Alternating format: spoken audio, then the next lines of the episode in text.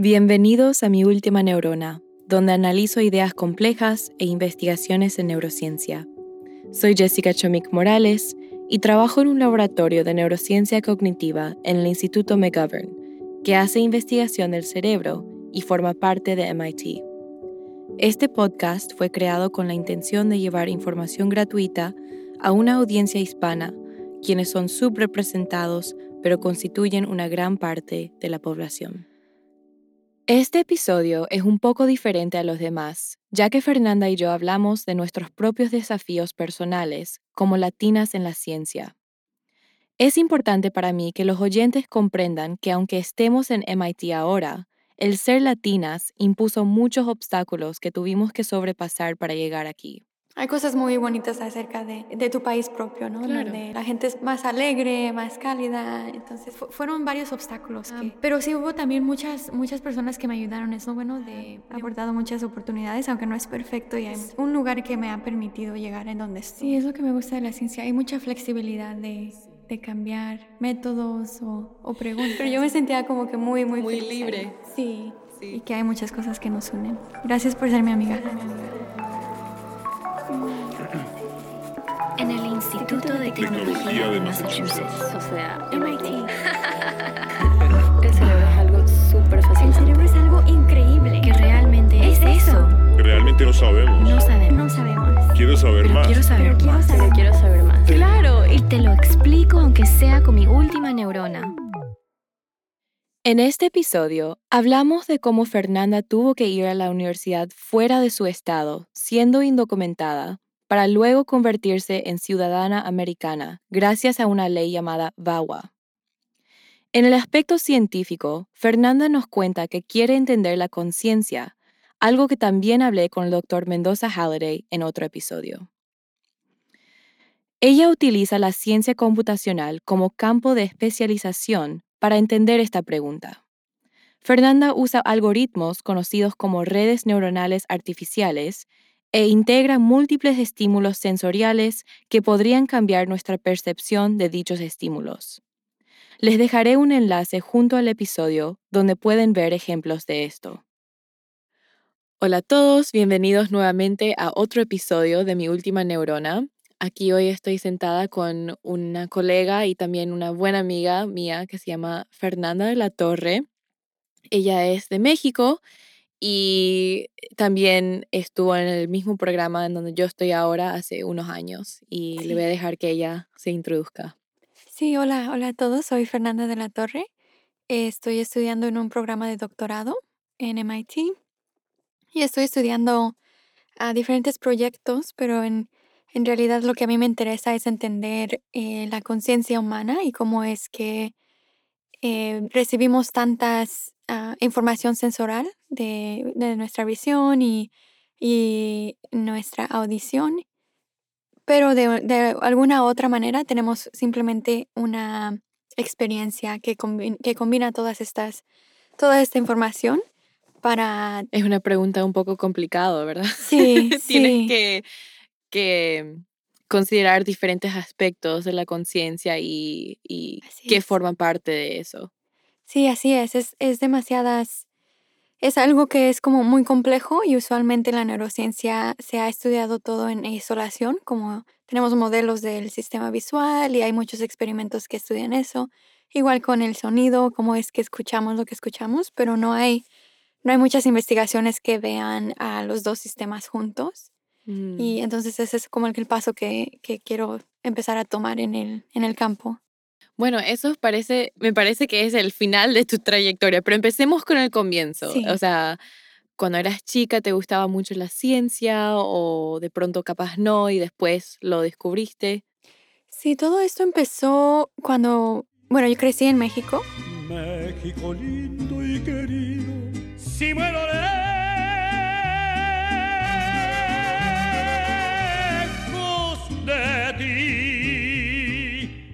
Estuve ¿En qué parte de México? Guadalajara.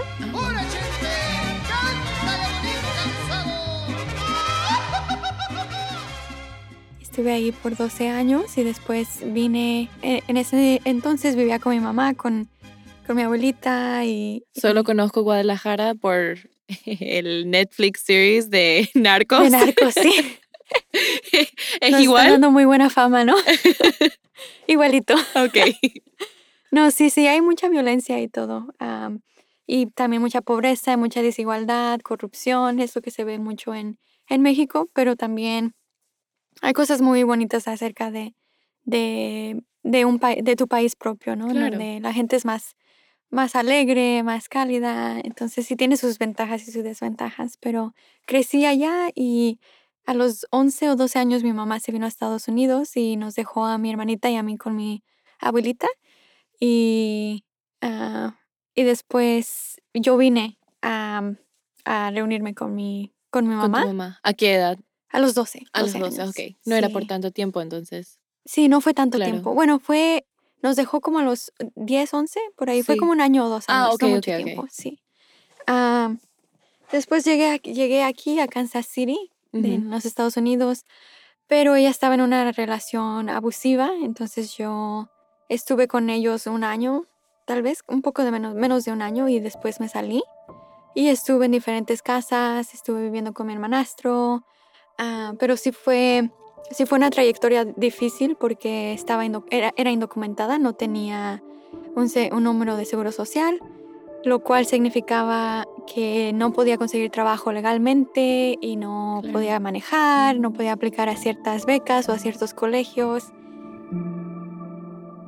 Entonces sí fueron unas, una etapa como que muy difícil porque no había nada de estabilidad y, y yo estaba tratando de Y encima salir. sola, seguro. O sea, Sí, sí me No. sentía claro. muy sola. Sí tenía amigos y, y también había varias personas que me estaban apoyando, pero a la misma vez, por ejemplo, con mi hermanastro no fue, no fue algo muy ah, de apoyo, ¿no? A, a Mm. veces era eh, abuso también de diferente manera psicológica y eso. Entonces sí, no fue, fu- fueron varios obstáculos que, que tuvieron que, ah, que tuve que, ¿cómo se dice? Overcome. Eh, ¿Sobrepasar? Sobrepasar, sí Sí. que tuve que sobrepasar. Ah, pero sí hubo también muchas, muchas personas que me ayudaron. Es lo bueno de, de un, un país como este donde hay tanta divers- diversidad que sí encuentras a, a personas que ver- en verdad quieren ayudarte y Que ven potencial en ti y que dicen, Sí. sí, yo voy a apostar por ti, exacto. por decir. Tu trayectoria después de irte a Kansas City, estabas viviendo con tu hermanastro, me contaste. Después de eso, ¿cómo hiciste para, para al final llegar acá? Sí, estaba en ese entonces, había mucha inestabilidad y vivía con amigos, hermanastro y todo eso. Ah, pero tuve la, la fortuna de que el principal de mi preparatoria me introdució al, al una, una persona que trabajaba en una universidad que se le llama ah, student leader. Es como un, alguien, como un líder de, de la escuela que tenía accesos a, a becas. Y, y él me, me dio becas que me permitieron entrar a, a Kansas State University. Todavía estaba indocumentada y, y era como que algo como que bajo la mesa, ¿no? Que nadie Mm. sepa, pero aquí está. Ah, entonces eso me ayudó mucho. No cubría completamente la, la, los costos de la universidad, porque aquí es, es muy caro y aparte yo estaba haciendo eh, fuera del estado en el que vivía y cuando uno hace aquí eso en Estados Unidos te cuesta más. Mm, claro, sí, sí, sí. se llama out of state or in state. Si una persona se va a la universidad en el estado de donde es residente, es más eh, barato que si se va fuera del estado. Así es. Y en ese entonces había una ley en Missouri, donde yo vivía, que personas indocumentadas no eran permitidas ir a la universidad. Ah, pero Kansas sí lo permitía y eso que Mm. me... Es, es la razón por la que fui a Kansas. Claro. Ah, entonces eso estuvo muy... am, fue una experiencia muy bonita, pero a la vez muy pesada porque estaba trabajando todo el tiempo y haciendo investigaciones y no tuve el tiempo de, de enfocarme en realidad en la ciencia o, o en, mi- en lo académico. ¿En qué trabajabas durante En ese tiempo? diferentes restaurantes eh, como mesera. Sí, yo también. Sí. Al comienzo, yo ah, creo, a veces eh, digo que creo que he hecho todo lo que hay para hacer de, de trabajo porque vendí cuchillos, em, creo que era una vez, sí, pasó, era personaje, esos que se visten para las películas, que, para los niños, ¿verdad? Hay una Wow. persona dentro del, no sé cómo se le dice, el, el disfraz, Sí. y uno ah, se va y se quita foto con los niños, y es Oh, muchas cosas mesera, em, todo, pero sí, hay Sí. que hacer lo que hay que hacer, ¿verdad? Para y sí, salir para salir adelante. adelante, Sí. así es. Bueno, y entonces en undergrad, que sería tu pregrado, Ujú. ¿qué estudiaste? Estudié ciencias de, ah, de computación Ok. y la manera en que conseguí documentos es, fue a través de una ley que se llama Violence Against Women Act, que Mm. es traducido como un acto para mujeres víctimas de violencia. La Ley de Violencia contra la Mujer, o mejor conocida como VAWA, crea y apoya respuestas integrales para las víctimas de la violencia doméstica, la agresión sexual, la violencia en el noviazgo y el acecho. Brinda protección a los ciudadanos extranjeros que sufrieron violencia doméstica en los Estados Unidos. Es posible que pueda obtener el estatus de residente permanente legal en los Estados Unidos presentando una autopetición al Estado. VAWA también sirve como base para la cancelación de deportación, que es una forma de alivio para las víctimas.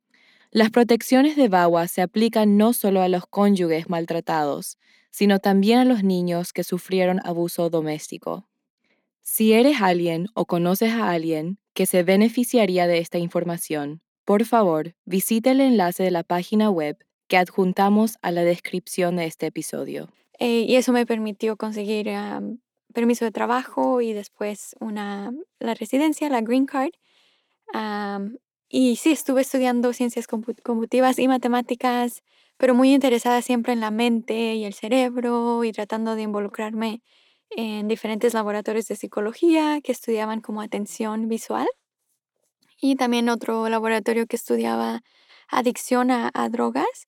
Y en ese laboratorio estaban tratando de enseñar que el ambiente en el que uno crece es muy, eh, es muy importante para que la adicción pase o no pase. Entonces, Ujú. sí, tenías a, a ratones, ese era un- una, un laboratorio de ratones, en situaciones muy isoladas, eran, era más posible que se convirtieran adictos. Entonces, todas estas preguntas a mí se me hacían muy interesantes que podemos en realidad crear modelos de, de lo que pasa en realidad. Sí, sí. sí. Y en ese entonces capaz no había neurociencia en, en la Universidad de Kansas. Es exacto, sí, no había neurociencia. Tenían uno que otro laboratorio, pero estaban en el departamento de psicología Ah, y no había como un en- enfoque en eso, sí. Así que después de tu pregrado, ¿qué hiciste? Apliqué al, al postbac Que está acá en MIT. Sí, igual que tú, fue una, una noticia muy... eh, re- recuerdo, estaba en clase Sí, cuéntame, que dame la escena. Estaba en, la, en clase de criptografía y sintiéndome que me acaba, acababa de tomar un, un examen la, el- la semana antes y sintiéndome que, ay, esto es tan difícil, pero aquí estoy, tengo que ir a trabajar después de esto. Y me llega el, el, el correo, decía, Mandana, tararara. Y lo empiezo a leer y tuve que salirme de la clase. Estaba tan feliz, la dejé la, en medio de la clase y dije, no me voy a, Wow. a, a sentir esta experiencia. Claro, sí. sí. es increíble. Hasta mis, mis ojos se llenan ahora con lágrimas porque lo puedo imaginar y, y tengo ese sentimiento como tan fuerte de, de triunfo y poder ver eso en otra persona y que, que tú entiendas también eso. Bueno, para, para la audiencia le voy a dar un poco de eh, una historia.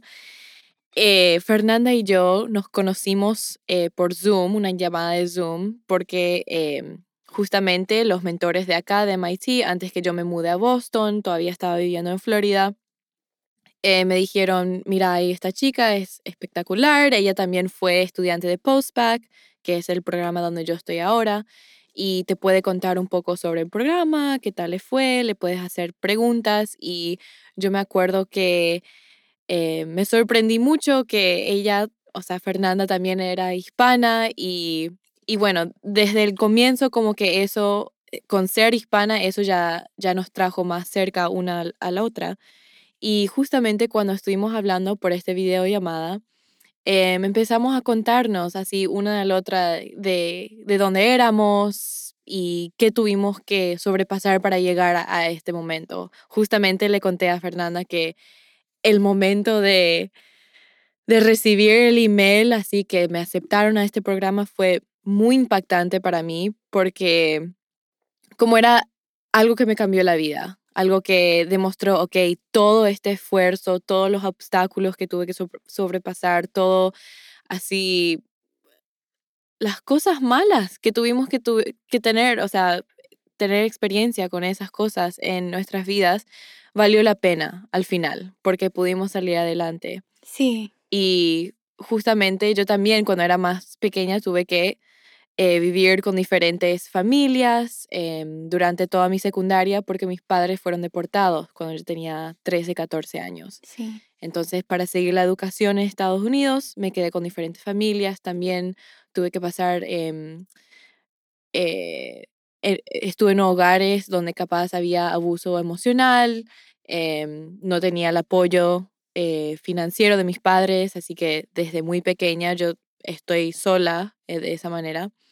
Y es difícil, especialmente siendo inmigrante como, como tú eres y no tener documentos. Eso es algo que yo no tuve experiencia con eso y no, no puedo relacionarme, pero me, me imagino, sí. Aún así lo tuviste porque tus padres fueron deportados por una situación similar. ¿Es, eh, eh, ellos no tenían papeles, pero yo sí soy ciudadana. Por suerte, como le digo a la gente que tuvieron ese, ese o sea, prevista, ¿verdad? Eh, que sería, va a ser más fácil para su hijo salir adelante si es americano. Entonces yo nací en Boca Ratón, Florida, y, pero ellos, eh, era algo con sus visas, algo pasó con mm. sus visas que capaz se quedaron un poco más tiempo o algo así. Y durante esa época, bueno, capaz hasta ahora, era muy estricto, como si tú te quedas un día más de lo que dice tu visa, ya te fuiste.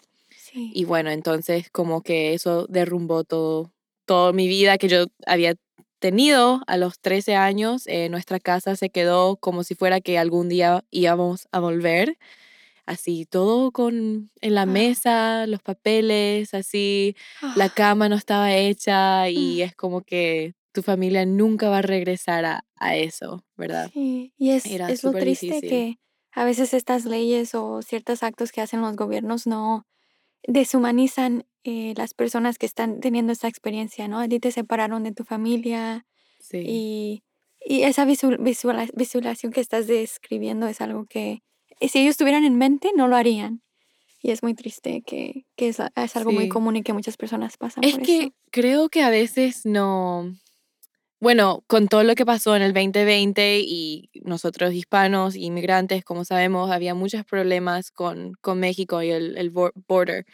Y que hay niños ahí que estaban separados de sus padres y le pusieron, le pusieron en jaulas y eso a mí en esa época y hasta ahora obviamente, pero más ahí cuando estaba pasando, em, me dolía mucho ver eso, como escuchar los gritos y todos los niños, porque yo me sentía como uno de ellos, o sea, por parte algo que la política, ¿verdad? Es todo político y no tiene nada que ver en realidad con el bienestar de estas personas. Así es. Em, familias fueron rupturadas, estos niños pasaron mucho, mucho trauma y eso realmente hizo que yo quiera eh, hacer algo en nuestra comunidad para promover eh, de una manera u otra o dar a mi comunidad.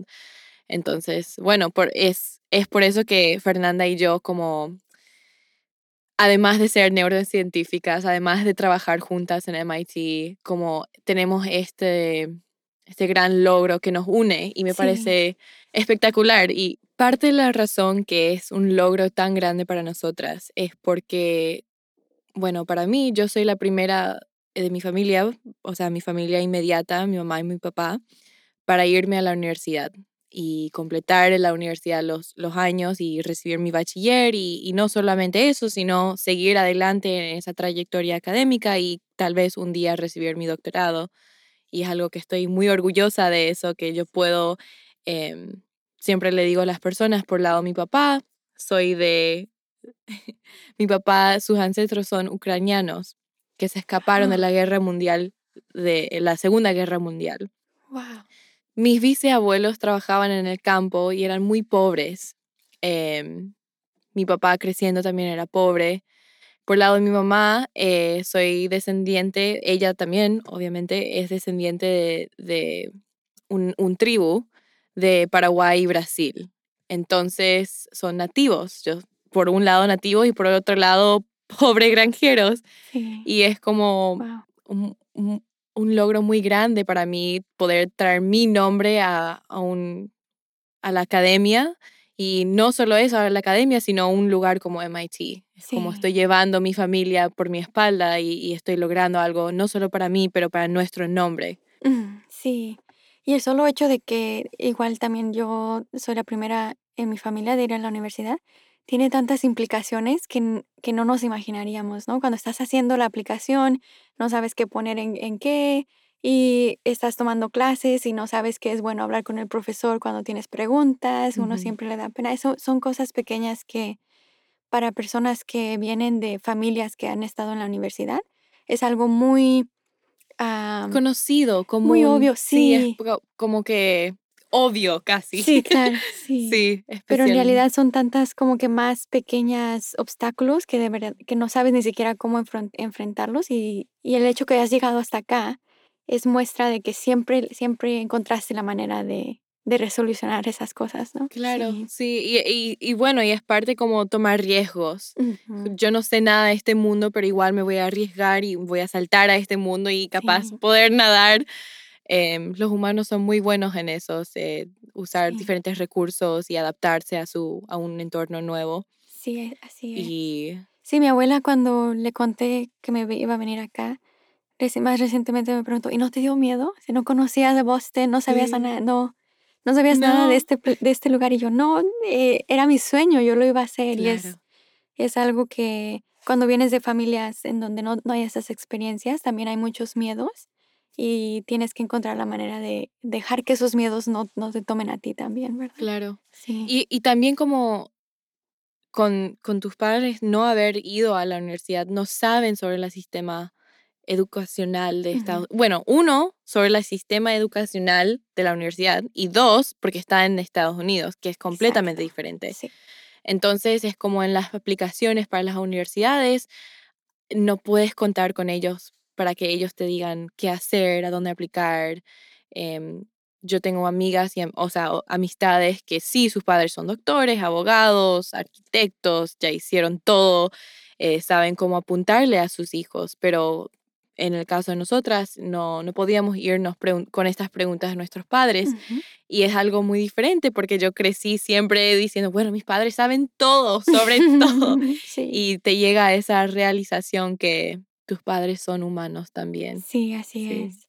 Y que ellos no tuvieron los las mismas oportunidades que, la, que tenemos ahora nosotras y que por eso mismo tenemos que am, aprovechar que es- tenemos Aprovechar. esa oportunidad. ¿verdad? Eso es parte de lo que digo eh, dentro de la introducción del podcast, es, es mi deber como hija de es. migrantes, como me dieron todos estos recursos, eh, me dieron toda la oportunidad, se sacrificaron muchísimo para que yo esté aquí, mi familia, yo. Entonces, si yo no, no tomo este, esta oportunidad para hacer algo grande, something great, do something great, eh, lo estoy desperdiciando. Así es. Sí. Sí. Metafóricamente, hay un peso en la espalda que cargan las minorías subrepresentadas para ser orgullosos a sus países y abrir camino para otras personas como ellos. Como he dicho en varias ocasiones, siento que es mi deber hacer algo para enfrentar el obstáculo del idioma en la ciencia. Es un sentimiento de no querer decepcionar o fallar a nuestras raíces. Es con mucho orgullo que digo que soy paraguaya, un sentimiento perpetuo que se puede comparar a lo que sentimos cuando juega nuestro equipo en la Copa Mundial. Mis logros como científica se siente como traer a casa esa copa de oro. Ahora escucharán un ejemplo de una de estas copas de oro, que fue entrar a MIT. Para mí fue, yo estaba trabajando en una clínica de neuropsicología y bueno, también no sabía, estaba como en esa e- e- época donde tenían que mandarme algo, llamarme y estaba esperando. Y yo había aplicado a tres lugares, tres diferentes trabajos, uno que estaba en Indiana, uno que estaba ahí mismo en Florida donde yo vivía y este de Boston en MIT.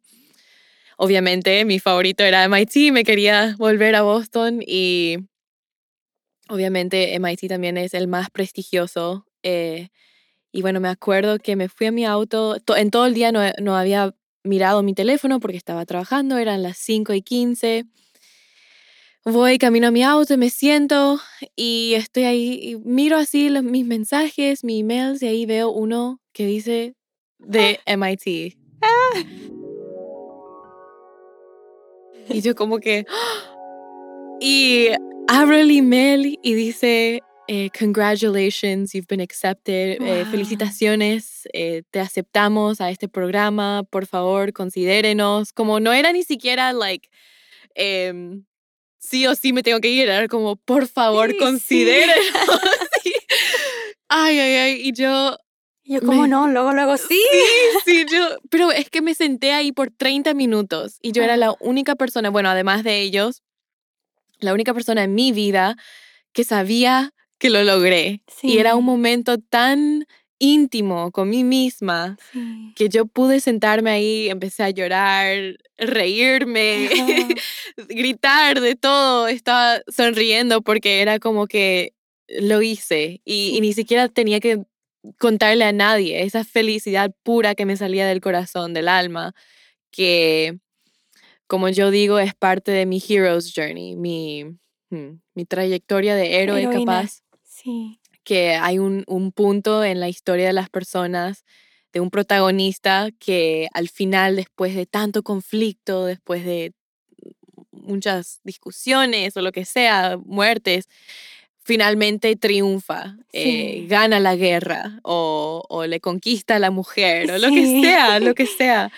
Y bueno, y así yo me sentí en ese momento y no hay, no hay, creo que la única otra vez que me sentí así era cuando también conseguí mi primer departamento sola. Wow, Sí, porque viste, nosotras que siempre vivíamos con diferentes personas y Sí. teníamos que compartir nuestro hogar o no teníamos directamente hogar Sí. em, propias, entonces me acuerdo entrando a mi departamento, no había nada dentro, estaba limpito, pero no tenía ni un mueble, nada, y me senté en el piso con mi llave en mi mano y me reía y Lo como hice. Sí, pero es como lo hice y bueno, es Lo logré. Sí. Sí. Sí, e- es, algo muy, muy curioso porque después de, de eh, eh, pasar por tantas cosas difíciles, son las cosas pequeñas como tener un apartamento, tener esa independencia, sí. que significan mucho más para, para alguien como nosotras que para alguien que ha tenido las cosas un poco más fáciles, ¿no? Claro, sí, o, o poder llegar a casa y tenés tu mamá que te prepara algo para comer, o que te haga, no sé, te limpie la casa, te doble tus ropas y O que te esté recordando, ve al doctor, o que sí, cuídate te- de acá, que te haga esto", esos sí, appointments, ¿verdad? Es- sí. Y bueno, y no es, eh, quiero aclarar que no es que mis padres no querían ser parte de mi vida en esta manera, es que la única manera de que yo iba a poder salir adelante es si, de esta manera, si yo me volvía a los Estados Unidos sola, si vivía con diferentes familias y, y siempre estoy en contacto por WhatsApp con mi Sí. mamá, mi papá, y les cuento sobre mis logros de día a día y también las más grandes. Pero básicamente lo que quiero decirle a los que estén escuchando y capaz pasando por algo difícil, capaz similar, capaz no, es que no es fácil para todos. No todos nos fuimos a uni- una universidad privada o tuvimos todos los recursos para poder hacer exactamente lo que queríamos o hacer deportes o cualquier cosa. Em, que sí, hay, hay personas que, como Fernanda y yo, que tuvimos que pasar muchas cosas difíciles para poder llegar acá. Y es posible para ustedes también. Así es. Y ese es el mensaje que Sí. ojalá tomen de, de esta historia.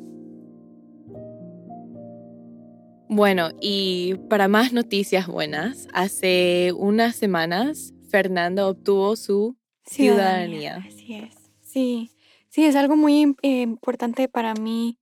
Bueno, una porque ha sido un país que sí me ha, ha aportado muchas oportunidades, aunque no es perfecto y hay muchas cosas que no, no me, me traen orgullo acerca del país.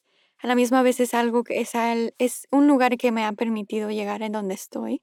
Eh, simplemente con el hecho de esta, esta ley que permite, que ayuda a personas eh, de situaciones de, de abuso, es algo que no encontraría en México o en diferentes países en donde no hay esa estructura. Entonces sí, fue muy bonito tener esa experiencia y decir, como que sentirme más agradecida, Ujú. como que ya llegué a, a ese punto final. Pero también es importante para mí ayudar a mi mamá, que todavía es indocumentada y que sigue en esta relación. Quiero, quiero sa- sa- ayudarla a salir o a estar en un lugar más, ah, más Estable. estable. Sí. Entonces quisiera ah, pedir a, pedirle a ella y ojalá que se... se Otro momento seguro donde tu corazón se llena de alegría, como ay, es como un, un respiro de aire. así es, sí. No Y- tienes que preocuparte capaz más por ese, ese problema. sí, ya es como una sí. cosa que, que se hizo. Sí. sí. Bueno, em, en MIT, mientras que hacías tu postback, ¿qué, qué estabas estudiando? En ese entonces estaba estudiando las teoría de las redes neuronales y eso son, son tecnologías que de- en realidad usamos en, en muchas partes de nuestras vidas, tal vez en tu teléfono, en Facebook cuando te reconocen la cara o eh, también Esos en- cuadraditos. Sí, exacto. Esos cuadraditos que salen son las redes neuronales que son como cerebros pequeños que no pueden hacer m- todo lo que un humano puede hacer, pero pueden hacer cosas básicas como reconocer objetos o encontrar ah, patrones en, en, en datos que son que uno como humano no lo podríamos hacer a, a la misma, al mismo nivel que estas rede- redes neuronales no pueden hacer. Y recientemente ha habido mucha comparación entre estas ecuaciones de matemáticas y lo que pueden hacer con el cerebro, ah, pero no son muy bien entendidas. No sabemos cómo es que funcionan o por qué exactamente.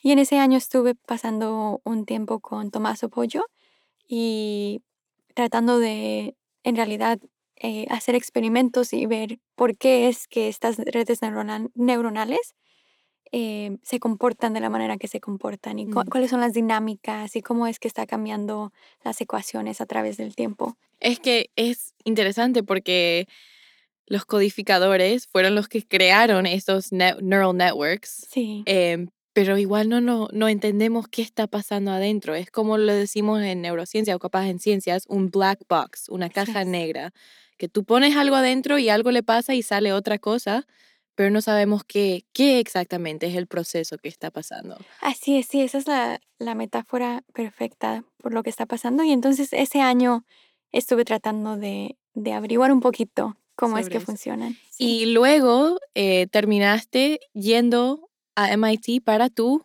para el doc- doctorado. para el es. doctorado, Sí. que estás en tu tercer año ahora. Segundo. año. Segundo, ok. Sí, ya casi tercero año.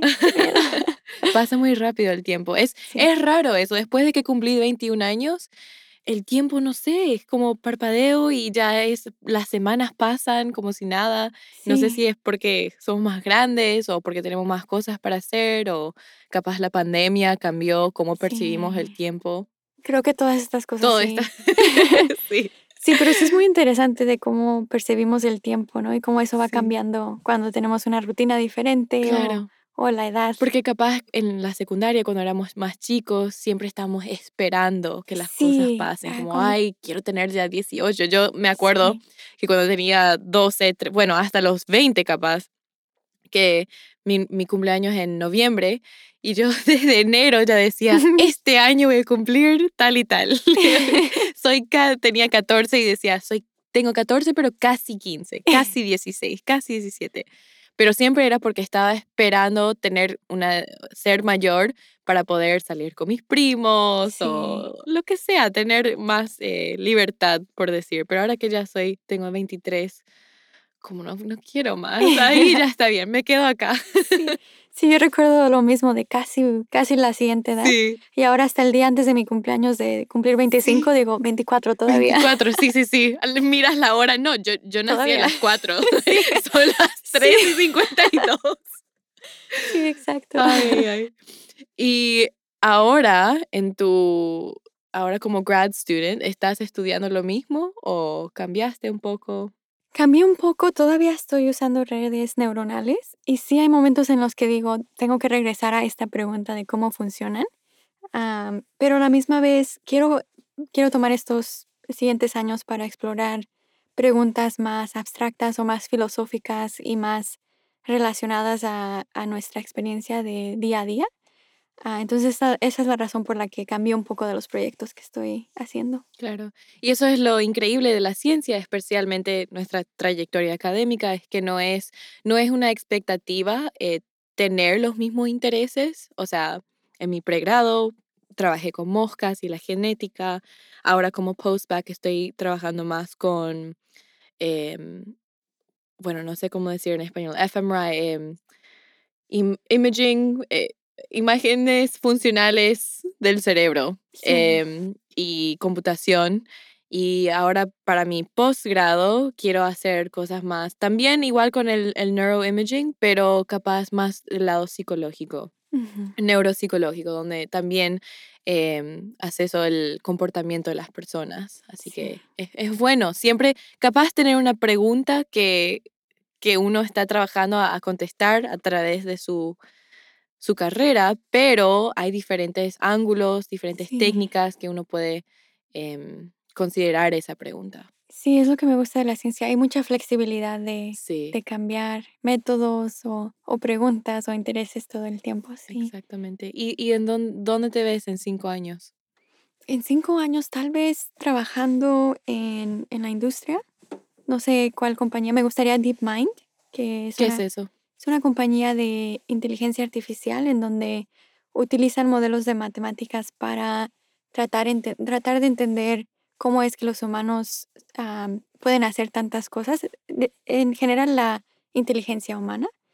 Am, y me gustaría hacer eso porque sí quiero pasar un tiempo trabajando y ahorrando para después ah, abrir mi propia escuela o institu- instituto en donde diferentes científicos pueden ir a una comunidad tal vez latina y enseñar y a la misma vez tener una vida un poco, un poco diferente porque el, aunque la ciencia tiene muchos bonitos aspectos, siempre hay mucho estrés y mucha presión, ¿no? De que la siguiente semana tengo que mandar una publicación o tengo que Claro. enseñar estos resultados y creo que eso va como que afectando negativamente al- a la ciencia y la curiosidad y la felicidad de las personas que hacen tal vez un- uno de los mejores trabajos que pueden haber, en mi opinión. Porque no es tan estable. Uno está encargado de, por ejemplo, si llega a ser investigador principal, que sería el jefe de los jefes, Sí. que es el que dirige el laboratorio, esa persona realmente ya no hace más investigaciones. Eh, o sea, Ujú. es científico, se recibió con, tiene doctorado, eh, tiene muchísimas publicaciones para tener su propio laboratorio, pero en ese, en ese punto ya su trabajo es más em, administrar el laboratorio, asegurar que el laboratorio, eh, en las personas dentro del laboratorio están produciendo em, las ciencias y, o sea, las publicaciones. Y otra cosa es que más o menos todo su tiempo está en reuniones o está escribiendo para grants, que es, y los grants, no sé cómo decirlo en español, pero básicamente son, em, es plata que se le da al, al laboratorio, pero uno tiene que aplicar para esa plata. Tiene que escribir todo eh, un ensayo para por qué esta plata y a dónde se va a ir y qué, qué son los recursos que necesitamos. Y a veces se dan, a veces no, Mm. eh, pero esa plata le pagan no solo al investigador principal, sino también a, a sus empleados. Así que es algo muy estresante. Es muy estresante, sí. Y la mayoría de los tiempos esa, esas propuestas para, para la plata no se, no se cumplen, no se la no dan. Es como un, un, ah, porcentaje muy po- pequeño a los que en realidad reciben ese dinero. Sí. Sí. Que es lamentable porque hay muchas personas con diferentes ideas, diferentes Sí. em, ángulos que quieren, que quieren responder la misma pregunta capaz, pero de diferente es. manera. Y eso hace que, bueno, ahora que en, realmente la ciencia se volvió algo como muy competitivo, en vez de ser un lugar donde todos co- nos co- colaboramos y eh, nos enfocamos más en nuestro research. Pero bueno, capaz eso cambie. Sí, Sí. y eso me gustaría hacer en, en unos 10 o 15 años, en abrir como una comunidad pequeña en donde científicos de diferentes universidades vienen por un año y ¿Dónde? un... ¿Dónde quieres abrir eso? No sé, o sea, estuve eh, por un verano en Oxapampa, Perú. Ok. Bueno, en, no, no en ah, no en Oxapampa, era cerca en Huaycán, una comunidad en donde no hay muchos recursos.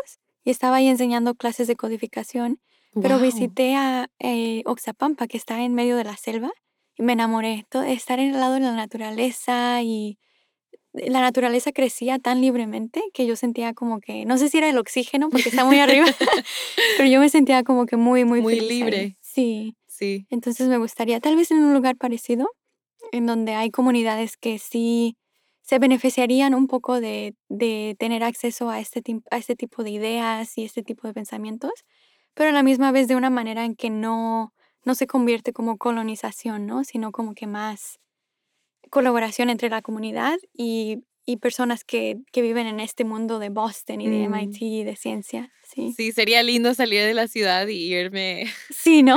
al Amazon para hacer un poco de ciencia e investigar un poco qué está pasando ahí. Eso sería un lindo entorno. Sí. Sí.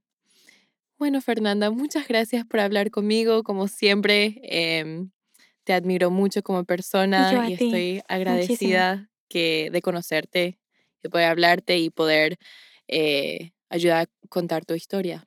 Gracias, sí, yo también estoy muy feliz de que nos conocimos y que hemos terminado en este, en este gran lugar y Sí. que hay muchas cosas que nos unen. Gracias por ser mi amiga. Chao, Fernanda. Chao.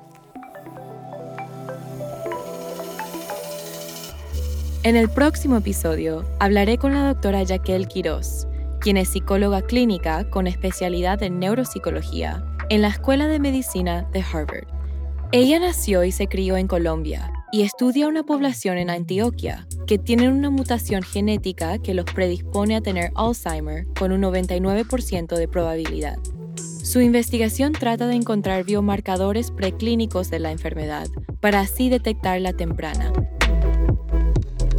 Las opiniones expresadas en los episodios del podcast son únicamente mías y de los invitados, y no representan necesariamente los puntos de vista de las instituciones afiliadas, organizaciones o la de las fuentes de financiación. Este podcast está financiado en parte por el Centro para Cerebros, Mentes y Máquinas, la Fundación Científica Nacional y el McGovern Instituto del Cerebro, junto con las contribuciones de la doctora Liz Neely, comunicadora científica y fundadora de Liminal Creations.